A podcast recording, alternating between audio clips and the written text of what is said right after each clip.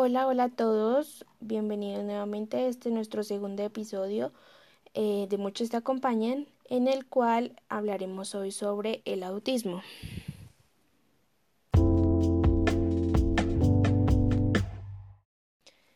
Ok, entonces digamos que nuestra pequeña reseña sobre el autismo comienza con eh, decirnos a todos, informar eh, de pronto a la comunidad y demás que el autismo es un desorden que afecta el desarrollo neurológico de un niño.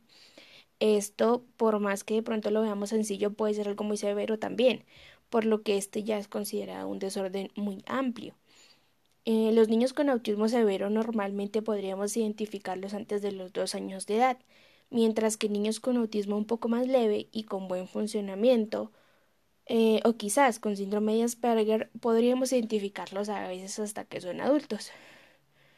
Mm, eh, digamos que el síndrome del autismo eh, impide el desarrollo normal en un niño en sus habilidades para socializar con los demás, para comunicarse con y sin palabras y en el aprendizaje de su inteligencia. No obstante, esto viene acompañado con otros problemas físicos como lo son los problemas de estómago e intestino, desórdenes de los sentidos y sistema contra enfermedades muy debilitado.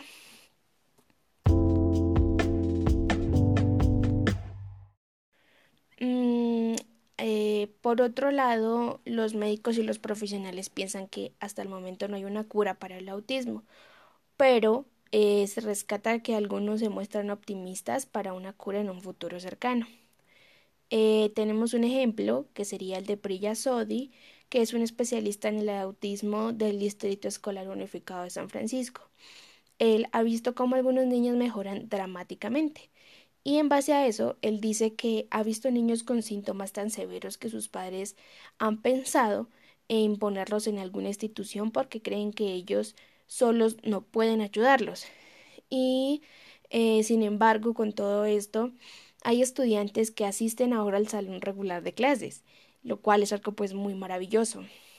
Eh, dice igualmente que ayudándolos desde temprana edad y con mucho apoyo dado pues por sus maestros de educación especial, estos estudiantes con autismo severo pueden pasar al salón de clases y recibir un mínimo de ayuda extra cree que los estudiantes aprenden a trabajar con su autismo, aunque muestren signos y características de tener autismo, pero sin que éste sea tan notorio. Y se espera que haya una cura pronto, aunque no se le vea muy cerca.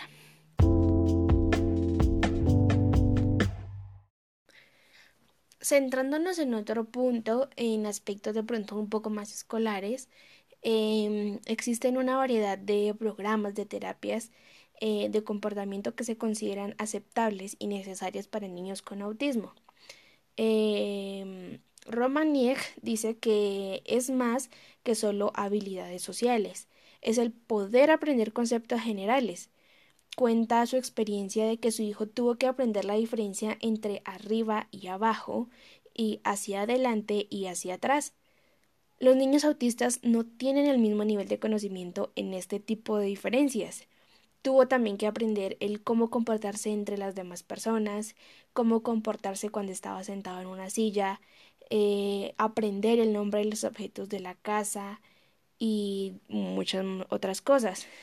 Mm, asimismo, encontramos también tratamientos fuera del salón de clase. Em, siendo el autismo un desorden tan complejo y en el cual no hay un solo tratamiento que funcione para todos, eh, muchos padres se han dado cuenta que afrontar el problema eh, desde varios ángulos es como una buena solución. Eh, con su ejemplo, eh, cita que ellos lo llaman la táctica del banco de tres patas. necesitas una intervención dietética, una biomédica y una de comportamiento. Las tres son muy necesarias y eh, pues obviamente dice que su hijo fue digamos que su proceso de recuperación fue posible gracias a estas tres intervenciones no puede escoger una sobre la otra o cuál es mm, digamos que más importante porque todas jugaron un papel eh, exclusivo para que mm, la recuperación se, se diera de buena manera.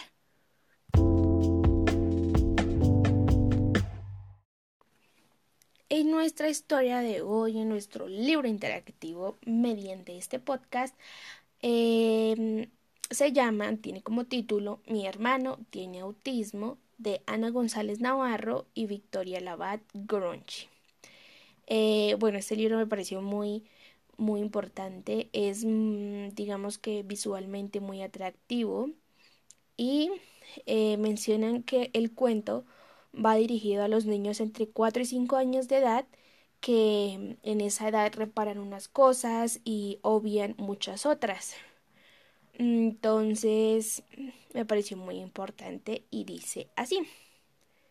Mi nombre es Manuel y tengo 5 años. Mi hermano es todavía pequeño y solo tiene 3 años y medio. Se llama Lucas. Lucas es como todos los otros niños le gustan las cosquillas y las natillas y las películas de video, pero a veces se comporta de un modo un poco raro y todavía no sabe hablar. Mamá y papá me explicaron que eso es porque Lucas tiene autismo. También me dijeron que por eso a veces Lucas se enfada tanto, porque aunque no sabe cómo pedir las cosas que necesita, y llora, porque no sabe decirlo de otro modo. Yo también me enfado a veces, sobre todo cuando me parece que mamá y papá hacen más caso a Lucas que a mí. Por eso, mamá y papá me explicaron que nos quieren muchísimo a los dos y que somos igual de importantes. También me dijeron que Lucas es todavía muy pequeño y que necesita más ayuda para hacer bien las cosas. Así que ahora yo también estoy enseñando a Lucas. Para enseñar a Lucas, en nuestra casa hay muchas fotos y dibujos en las paredes. Hay fotos de la bañera, del coche, de la mesa de la cocina, del sillón. Y mamá y papá le enseñan esas fotos varias veces al día. A mí y a Lucas nos gusta jugar a las mismas cosas. A mí eh, me encanta jugar baloncesto. Y a Lucas le gusta jugar a hacer filas de coches y torres con construcciones. Pero a los dos nos encanta jugar a correr o hacer guerras contra papá de empujones y de cosquillas. Lucas es mi hermano y yo le quiero mucho.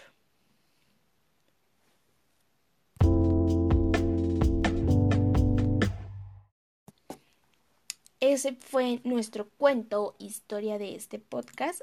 Fue un poco corta, pero muy precisa en darnos, digamos, que ese ejemplo de lo que vemos en Lucas. Em, de pronto el que su hermano nos cuente que para eh, su aprendizaje, su mejor entendimiento, digamos, de su vida, de su entorno, emplean las imágenes.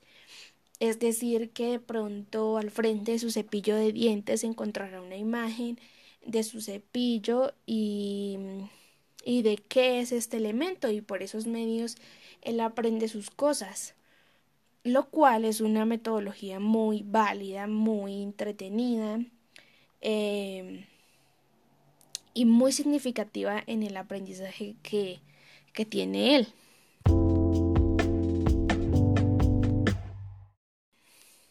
Ok, entonces para concluir nuestro segundo episodio, muchos te acompañan sobre el autismo.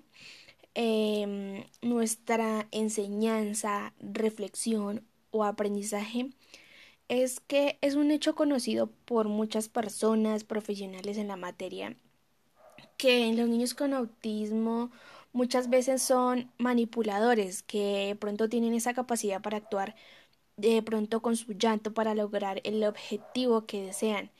Pero eh, asimismo erróneamente eh, dicen que mm, las personas con autismo no tienen sentimientos y quizás mucho menos una capacidad de amar. Mm, esto eh, lo aclaro en que los niños con autismo sí aman, solo que la forma en que lo demuestran es muy diferente a como lo hacemos las demás personas. Un niño normal puede decir eh, que nos quiere, nos busca para invitarnos a jugar, eh, crear una interacción positiva, muestra una sonrisa cuando nos ve, eh, hace dibujos de sus papás para mostrar que tiene una familia o sentirse orgulloso de, de sus padres. Una persona con autismo, un niño, no sabe la forma de comunicar esos sentimientos o de decir que nos quiere. Mm, esto se puede notar porque busca estar donde estamos nosotros. Digamos que su estado de ánimo cambia cuando nos acercamos. Em, trata de, de, jugar a nuestro lado o de imitarnos. Mm, así como les enseñamos a las personas con autismo diferentes habilidades de autocuidado, eh, habilidades cognitivas de imitación o muchas más, se le puede también enseñar a mm, demostrar esos sentimientos eh, y es algo que, que, le va a servir. Mm, encontré unos eh, pasajes, unas citas muy interesantes eh, bueno, por Ángel Rivier, eh, que se titulan ¿Qué me diría una persona con autismo? Mm, se encuentran varias eh, enumeraciones, entonces en el primer lugar encontramos Ayúdame a comprender mi entorno, organiza mi mundo y facilítame que anticipe lo que va a suceder. Dame orden, estructura y no caos. Segundo, no te angusties conmigo, porque haces que también me angustie. Respeta mi ritmo. Siempre podrás relacionarte conmigo si comprendes mis necesidades y mi modo especial de entender la realidad. No te deprimas. Lo normal es que avance y me desarrolle cada vez más, aunque a veces tenga algunos retrocesos. Tercero, no me hables demasiado ni tampoco rápido. Las palabras son aire que no pesa para ti, pero pueden ser una carga muy pesada para mí. Muchas veces no son la mejor manera de relacionarte conmigo. Cuarto, como otros niños y adultos, también necesito compartir el placer y me gusta hacer las cosas bien, aunque no siempre lo consiga. Hazme saber, de algún modo, cuando he hecho las cosas bien y ayúdame a hacerlas sin fallos. Cuando tengo demasiados fallos, me sucede igual que a ti. Me irrito y termino por negarme a las cosas. Quinto, no necesito más orden del que tú necesitas.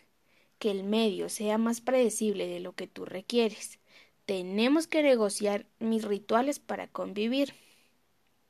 Sexto, me resulta difícil comprender el sentido de muchas de las cosas que me piden que haga.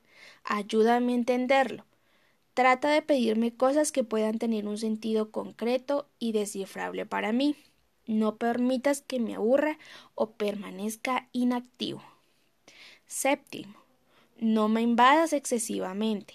A veces las personas son demasiado imprevisibles, demasiado ruidosas, demasiado estimulantes.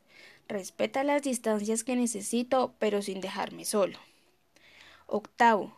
Lo que hago no es contra ti.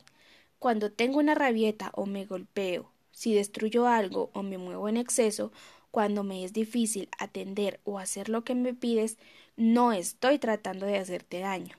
Ya que tengo un problema de intenciones, no me atribuyas malas intenciones. Batallo para entender lo que está bien y lo que está mal. Noveno.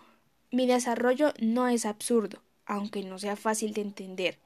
Tiene su propia lógica y muchas de las conductas que llamas alteradas son formas de enfrentar el mundo desde mi especial forma de ser y percibir. Haz un esfuerzo por comprenderme. Décimo. Las otras personas son demasiado complicadas. Mi mundo no es complejo y cerrado, sino simple. Aunque te parezca extraño lo que te digo, mi mundo es tan abierto, tan sin tapujos ni mentiras, tan ingenuamente expuesto a los demás que resulta difícil penetrar en él. No vivo en una fortaleza vacía, sino en una llanura tan abierta que puede parecer inaccesible. tengo mucha menos complicación que las personas que se consideran normales. 11. No me pidas siempre las mismas cosas ni me exijas las mismas rutinas. No tienes que hacerte tu autista para ayudarme. Quien tiene autismo soy yo, no tú. 12. No solo tengo autismo, también soy un niño, un adolescente o un adulto. Comparto muchas cosas de los niños, adolescentes o adultos a los que llamas normales. Me gusta jugar y divertirme. Quiero a mis padres y a las personas cercanas. Me siento satisfecho cuando hago las cosas bien. Es más lo que compartimos que lo que nos separa. 13. Merece la pena vivir conmigo. Puedo darte tantas o más satisfacciones que otras personas, aunque no sean las mismas puede llegar un momento en tu vida en que yo, que soy autista, sea tu mayor y mejor compañía. No me agredas químicamente. Si te han dicho que tengo que tomar una medicación, procura que sea revisada periódicamente por el especialista. Ni mis padres ni yo tenemos la culpa de lo que me pasa. Tampoco la tienen los profesionales que me ayudan. No sirve de nada que se culpen los unos a los otros. A veces mis reacciones y conductas pueden ser difíciles de comprender o afrontar, pero no es por culpa de nadie. No me pidas constantemente cosas por encima de lo que soy capaz de hacer, pero pídeme lo que puedo hacer. Dame ayuda para ser más autónomo, para comprender mejor, pero no me des ayuda de más. No tienes que cambiar completamente tu vida por el hecho de vivir con una persona con autismo. A mí no me sirve de nada que tú estés mal, que te encierres y te deprimas. Necesito estabilidad y bienestar emocional a mi alrededor para estar mejor. Piensa que tu pareja tampoco tiene la culpa de lo que me pasa. Acéptame como soy. No condiciones tu aceptación a que deje de ser autista. Sé optimista sin hacerte novelas o castillos en el aire, pero mi situación normalmente mejora aunque por ahora no tenga curación. Este fue nuestro segundo episodio del día de hoy. Espero lo disfruten mucho, conozcamos nueva información, nuevos conocimientos. De pronto si tenemos eh, alguna persona cercana, familiar, amigo, vecino en nuestro entorno con dicha condición, para saber lo que en su mundo pasa, y quizás unas pequeñas formas de, de entenderlo, de saber por qué se comporta de una o tal manera, sin necesidad de juzgarlo. Gracias a todos y espero lo disfruten mucho.